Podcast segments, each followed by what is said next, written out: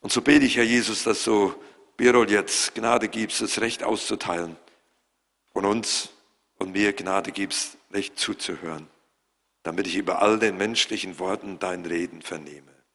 Amen. Wir haben ja vorhin so relativ kühn gebetet für die kommende Wahl. Ja? Ich hoffe, ihr, ihr habt auch gebetet, als Paul das gesagt hat. Und wir treten dann, ob wir wollen oder nicht, wir treten in einen geistlichen Kampf in diesem Moment ein. Ja, es gibt ja, wir bräuchten ja nicht um Gottes Willen beten, wenn dieser sowieso garantiert so in Erfüllung gehen würde. Wir bräuchten ja nicht beten, sondern wir beten, weil es, weil es einen, einen, ähm, einen Kampf gibt, weil es Gegenwehr gibt. Und da hatten wir auch im letzten Sonntag, hatte Paul da auch schon drüber gepredigt, über diesen, über diesen Kampf. Und ich möchte heute dieses ähm, Thema nochmal aufgreifen und noch eine andere Seite davon beleuchten. Und ich lese dazu die ersten Verse aus Apostelgeschichte 12. Um diese Zeit legte der König Herodes Hand an einige von der Gemeinde, sie zu misshandeln. Er tötete aber Jakobus, dem Bruder des Johannes, mit dem Schwert.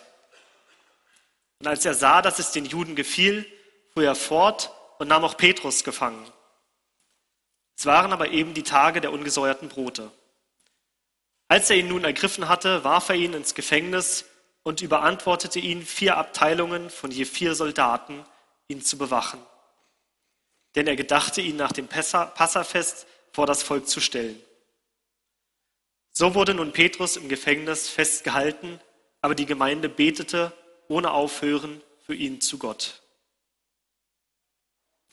Und in jener Nacht, als ihn Herodes vorführen lassen wollte, schlief Petrus zwischen zwei Soldaten mit zwei Ketten gefesselt und die Wachen vor der Tür bewachten das Gefängnis.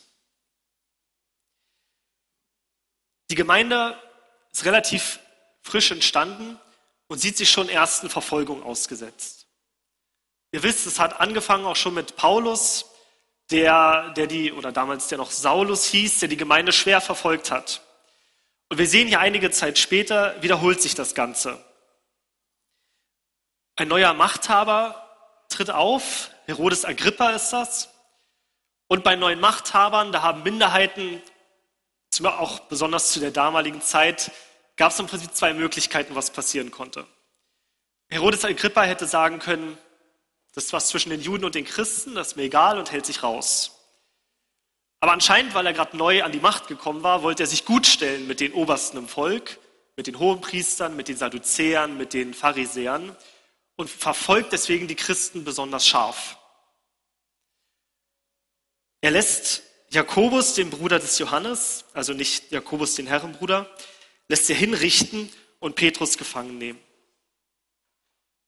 Und wir müssen uns vergegenwärtigen, Jakobus, der Bruder von Johannes, und Petrus, das waren die zwei Top-Leute der Gemeinde. Den einzigen noch höheren, den sie vielleicht hätten nehmen können, wäre Johannes selbst gewesen, der so mit den dreien praktisch in einem Bund war. Aber Petrus und Jakobus, das waren wesentliche Pfeiler der Gemeinde. Das waren ganz wesentliche Leute. Und die Gemeinde kriegt direkt am Anfang, wo sie noch relativ neu im Entstehen ist und relativ frisch im Entstehen ist, kriegt sie direkt so einen, so einen scharfen Schlag eigentlich, so einen Schuss vor den Bug gesetzt. Zwei der Apostel. Einer wird hingerichtet und der andere wird gefangen genommen. Und mir ist das wichtig, dass wir uns diese Seite einmal anschauen, weil wenn wir an Kampf denken, an geistlichen Kampf, dann sind wir manchmal romantisch dabei bei der Vorstellung. Ja, wir denken dann mehr so, unser Glaube ist der Sieg, der, der die Welt überwunden hat. Solche Verse fallen uns dann ein. Wir denken, wir marschieren so von Sieg zu Sieg. Aber wir sehen, Kampf hat auch etwas mit Niederlage zu tun. Kampf hat auch etwas mit Gegenwehr zu tun. Und genau das musste die erste Gemeinde hier auf schmerzliche Weise erleben. Dass sie Gegenwehr bekommen, dass sie Niederlagen erleben. Und die Frage ist, wie gehen wir damit um? Denn wenn wir einen Kampf aufnehmen wollen, wenn wir bereit sind, in einen Kampf zu treten, dann ist die Frage, sind wir auch bereit, den zu Ende zu führen, den Kampf? Jesus sagt es zum Gleichnis, er sagt, vergleicht es mit der, mit der Nachfolge, er sagt, es ist wie wenn du ein Haus bauen willst, dann guckst du vorher, ob du genug Geld dafür hast. Fängst dich an zu bauen und dann merkst du, kurz unterm Dach ist Geld ausgegangen. Da machst du dich zum einen lächerlich und zum anderen ist dein Geld weg. Also Jesus sagt, seid ihr bereit, die Kosten zu tragen für die Nachfolge, überlegt es euch. Genauso ist es auch im geistlichen Kampf, sind wir bereit, den Kampf auch bis zum Ende zu führen. Und genau das musste sich auch die Gemeinde fragen. Sie hätten ja in dem Moment, hätten sie auch sagen können, okay, wir schaffen es nicht, wir sind nicht bereit, ab hier kommen wir nicht weiter und wir lassen das Ganze sein. Sie hätten es schon vorher sagen können bei der Verfolgung von Paulus. Aber sie waren sich offenbar sicher, sie würden den Kampf bis zu Ende führen. Ich möchte ein zweites Beispiel dafür heute auch aufgreifen, und zwar das von Pfarrer Johann Christoph Blumhardt. Für die, die ihn nicht kennen schon, er war ein Pfarrer im 19. Jahrhundert, hat von 1805 bis 1880, glaube ich, gelebt, in Möttlingen. Das ist bei Bad Liebenzell bei Stuttgart. Er ist bekannt dafür, dass als er dort Pfarrer war, dass es sehr viele Krankenheilungen gab, sehr viele Dämonenaustreibungen gab und sehr viele Menschen zu Jesus gefunden haben. Angefangen hat es aber mit einer einzigen Frau, die regelmäßig in seinen Gottesdienst gekommen ist und die offenbar dämonisch belastet war. Die, die in komischen, mit komischen Stimmen geredet hat, die gezuckt hat, die laut geschrien hat mitten im Gottesdienst. Und der Pfarrer, Herr Blumhardt, hat sie zwei Jahre begleitet, ab da. Zwei Jahre lang hat er regelmäßig für sie gebetet und seelsorgerlich sie auch betreut. Weil der Frau bewusst war, dass mit ihr was nicht stimmt. Sie, sie hat darunter gelitten unter den Anfechtungen, unter den Angriffen, aber er hat immer wieder mit ihr gebetet, immer wieder mit ihr geredet, manchmal bis tief spät in die Nacht. Und das über zwei Jahre. Er hatte offenbar einen langen Atem, um das zu Ende zu führen, was er anfangen wollte. Und ich glaube, dafür braucht es eine, eine Basis, damit das möglich ist eine Basis, damit wir diesen langen Atem haben. Wenn wir anfangen wollen, etwas in einen geistlichen Kampf zu treten, dann brauchen wir einen langen Atem und wir brauchen ein, worauf das gründet, glaube ich, ein tiefes Vertrauen in Gottes Wesen, in, in den, der Gott ist. Weil früher oder später, und ihr kennt das sicher, wenn man durch, durch tiefe Täler geht, wenn man durch Schwierigkeiten geht, wenn man Widerstände erlebt, früher oder später kommen Gedanken, wo man anfängt, an Gottes Wesen zu zweifeln. Wo man überlegt, vielleicht hört Gott meine Gebete doch nicht. Oder vielleicht will er mir doch nicht helfen. Wo Zweifel, Glaubenszweifel kommen werden. Wo man sich überlegt, vielleicht ist Gott doch nicht ganz gut. Vielleicht gibt es doch Möglichkeiten, wo er, wo er nicht das Beste für mich will. Wo er mich nicht sieht, wo ich vielleicht doch zu viel falsch gemacht habe, wo seine Treue nicht reicht. Und das ist wichtig, dass wir ein festes Fundament haben, auf dem wir stehen wo wir wissen, Gott ist, der er ist. daran ändert sich nichts. Gott hat, Gott hat Wesenszüge, er hat Charaktereigenschaften, die sich nicht ändern, auf die wir uns bauen können. Was sind solche Charaktereigenschaften? Was, kennt ihr, was würdet ihr für Beispiele nennen, die wichtig sind? Wie bitte? Treue, genau, Gott ist treu. Ja, genau, Gott ist barmherzig. Ganz wichtig. Was ist Gott noch? Gütig ist er, allmächtig, ist gnädig, gerecht, unveränderlich, duldig, weise, ja, langsam zum Zorn. Genau, sehr gut. Ich überrasche ein bisschen, dass keiner gesagt hat, Gott ist Liebe, aber äh, ich fange mal an, Gott ist Liebe. Ja, das würde ich, würde ich als erstes sagen. Das, das ist Gott. Was bedeutet? Das bedeutet, er sucht immer das Beste für uns. Er will immer das Beste für uns. Das heißt, er ist Liebe. Und das ist wichtig, dass wir diese, dass wir diese Wesenseigenschaft von Gott niemals aus den Augen verlieren und dass sie immer fest steht für uns. Sonst könnten wir uns nicht an ihn wenden. Warum bräuchten wir zu ihm zu beten, wenn er nicht voller Liebe wäre? Dann würde er uns doch vielleicht manchmal einen Stein geben, obwohl wir um Brot bitten. Er sagt, Gott ist Liebe, darum gibt er immer nur Gutes. Uns, seinen Kindern.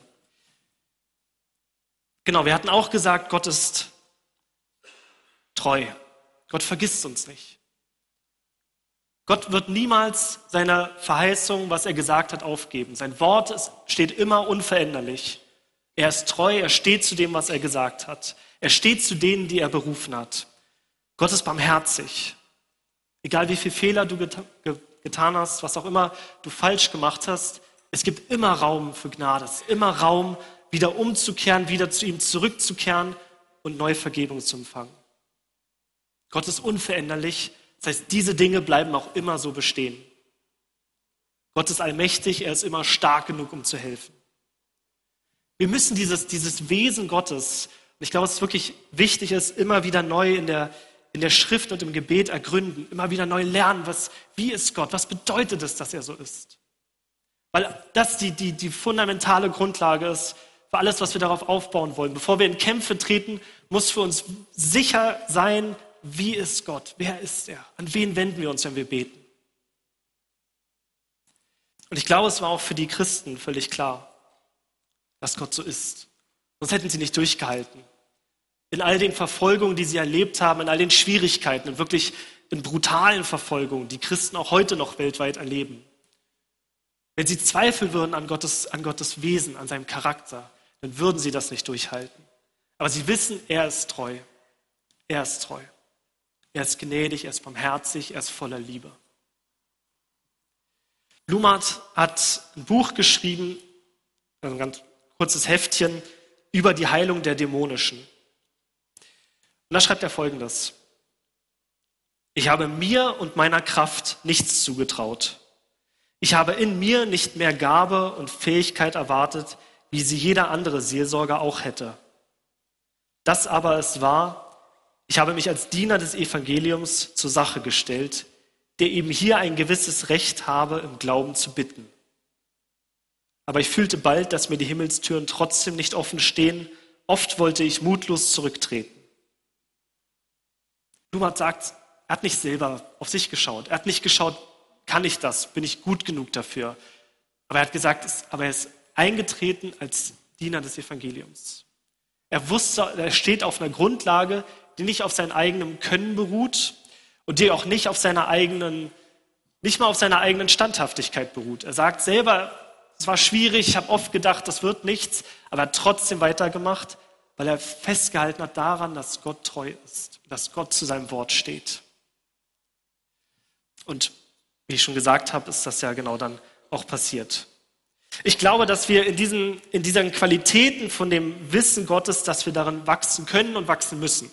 Und ich glaube auch außerhalb von, von Kämpfen, von vielleicht Schwierigkeiten, völlig unabhängig davon, wir sollten jederzeit versuchen, Gott mehr zu verstehen und mehr von, zu lernen, wie er ist und das zu erfahren. Im Gebet immer wieder zu ihm zu gehen und immer wieder uns von seinem Geist auch anrühren zu lassen und unser Herz verändern zu lassen, unser Denken verändern zu lassen, dass wir, dass wir diese Grundlage haben. Aber auf Gottes Wesen kommt noch etwas zusätzlich hinzu, nämlich Gottes Verheißungen. Wenn es nur das Wesen wäre, dann würde uns noch etwas, etwas Griffiges fehlen, nämlich Verheißungen, an denen wir uns festhalten können und die für uns stehen. Jesus hat mal ein Gleichnis erzählt. Es steht in Lukas 11. Da steht, wer unter euch hat einen Freund und ginge zu ihm um Mitternacht und spräche zu ihm, lieber Freund, leih mir drei Brote, denn mein Freund ist zu mir gekommen auf der Reise und ich habe nichts, was ich ihm vorsetzen kann. Und der drin würde antworten und sprechen, mach mir keine Unruhe. Die Tür ist schon zugeschlossen, meine Kinder und ich liegen schon zu Bett. Ich kann nicht aufstehen und dir etwas geben. Ich sage euch, und wenn er schon nicht aufsteht und ihm etwas gibt, weil er sein Freund ist, so wird er doch wenigstens seines unverschämten Drängens aufstehen und ihm geben, so viel er bedarf. Jesus gibt uns eine Verheißung, dass er sagt, wenn wir standhaft im Gebet sind, wenn wir andauernd sind, im Bitten, im Drängen zu Gott, dann gibt er uns das, worum wir bitten. Und er sagt nicht, wenn er nicht nur sein, er würde es ihm schon geben, weil er sein Freund ist, aber schon wenigstens wegen des Drängens willen gibt er es. Ist doch interessant, dass Jesus uns sagt, wir sollten eigentlich unverschämt drängen. Unverschämt drängen sollen wir Gott. Hast du schon mal unverschämt gedrängt im Gebet? Hast du schon mal so gebetet, dass du dachtest, oh, das, das wird unverschämt langsam? Jesus fordert uns zu so einem Gebet auf. Und das müssen wir natürlich jetzt durch, durch das Wesen Gottes durch betrachten, nicht losgelöst davon. Natürlich fordert uns Jesus hier nicht zur Gotteslästerung auf. Ja? Das ist klar, weil er sagt, es gibt ein Drängen, es gibt ein, ein Drängen im Gebet, wo wir festhalten, wo wir ringen um etwas, was wir haben wollen, das über das einfache Bittgebet hinausgeht. Wo es nicht nur darum geht, Herr, bitte, bitte schenk doch, sondern Herr, du hast verheißen, dass du etwas geben würdest und ich bestehe darauf, dass du deine Verheißung erfüllst, weil ich weiß, dass du treu und wahrhaftig bist und dass du zu deinem Wort stehst. Das ist eine andere Art von Beten. Und Jesus fordert uns zu diesem Beten auf. Ich zitiere nochmal Blumhardt. Weiter dachte ich, wenn der Gemeinde Jesu und ihren Dienern durch Untreue, Unglauben, Ungehorsam, Kleinmut, Trägheit das, was zur Befreiung von Dämonen notwendig gehört, abhanden gekommen ist, so könnte mit Bezug auf solche arme, magere Hungerzeiten von Jesus das Gleichnis gegeben worden sein, das ich eben vorgelesen habe.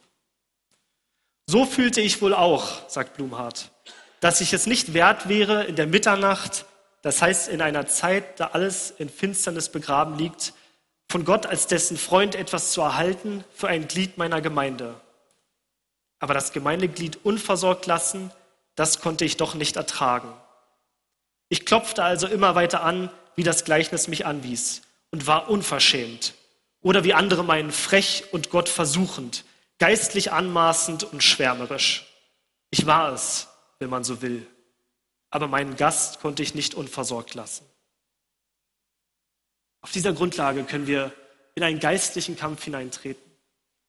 Dass wir Gottes Wesen kennen, dass wir wissen, wer er ist und dass wir seine Verheißung kennen. Wissen, er hat Verheißungen gegeben, auf die wir uns stützen dürfen. Die sind unabhängig von unserem Charakter. Es geht nicht darum, dass wir in dem Gleichnis, dass ein besonders guter Freund ist oder dass der sich besonders verdient gemacht hat, sondern es geht einfach darum, es ist ein Freund und der bittet beständig. Der hört nicht auf zu bitten. Wir können eine, eine Kühnheit und eine Entschlossenheit im Gebet zeigen, wenn wir das verstehen. Was bedeutet das praktisch? In der Apostelgeschichte, die ich am Anfang gelesen hatte, da haben wir genau das gesehen.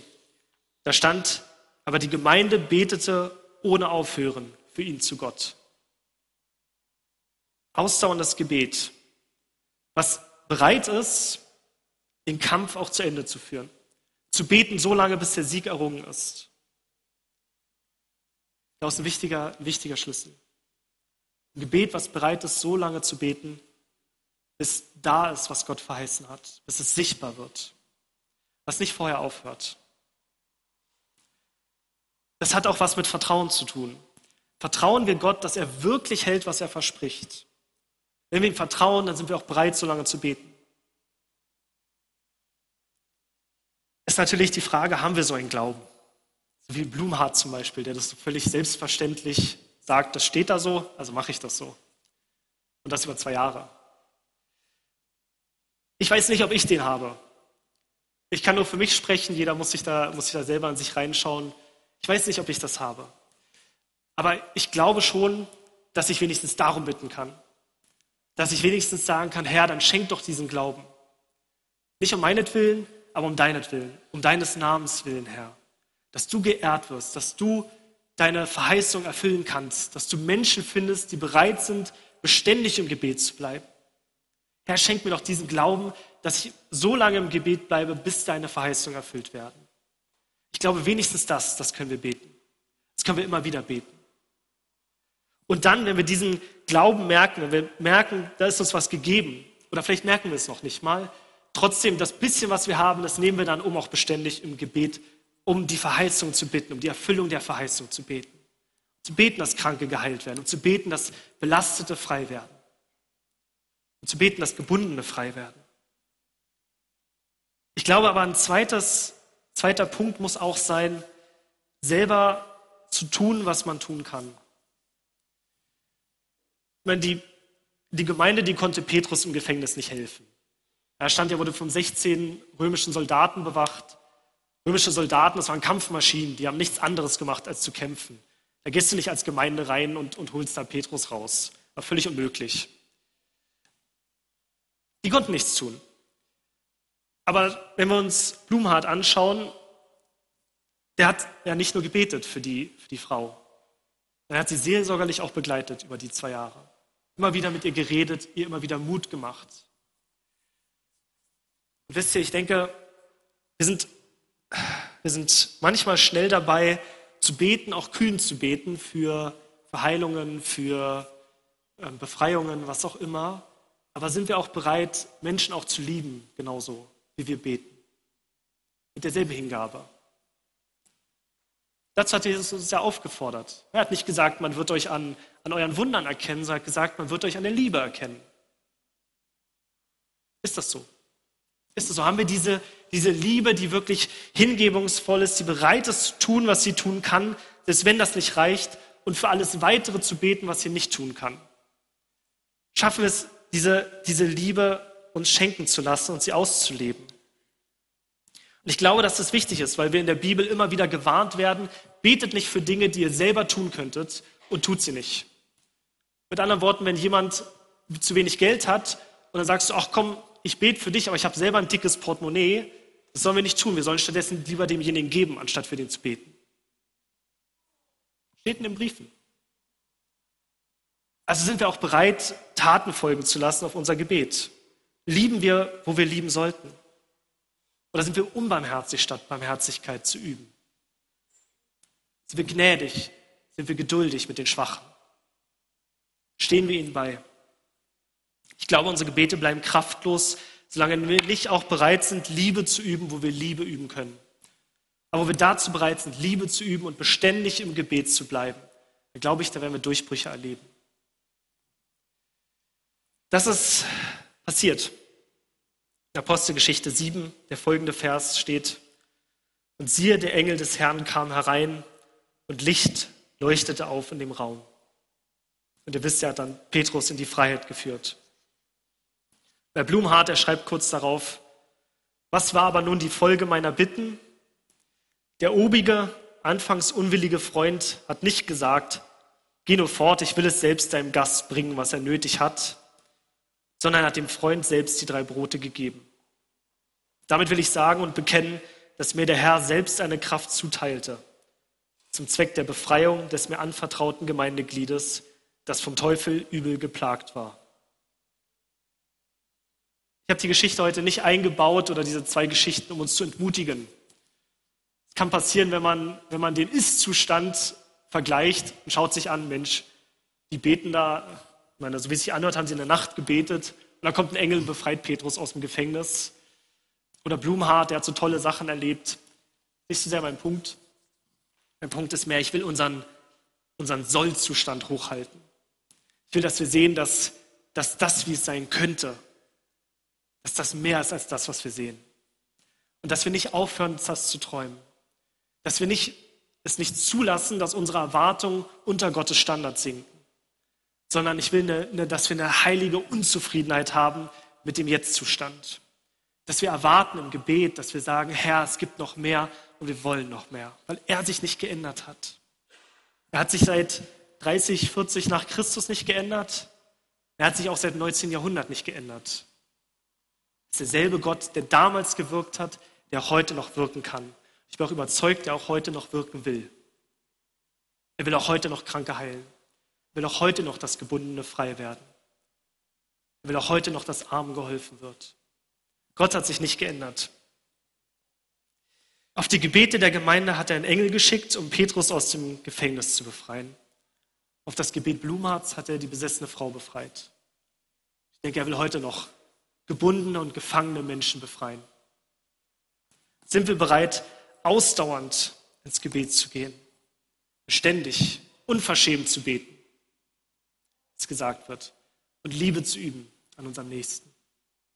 Das ist eigentlich die Frage, die wir uns stellen müssen, die sich jeder selber stellen muss.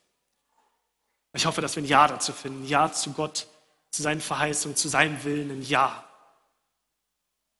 Amen.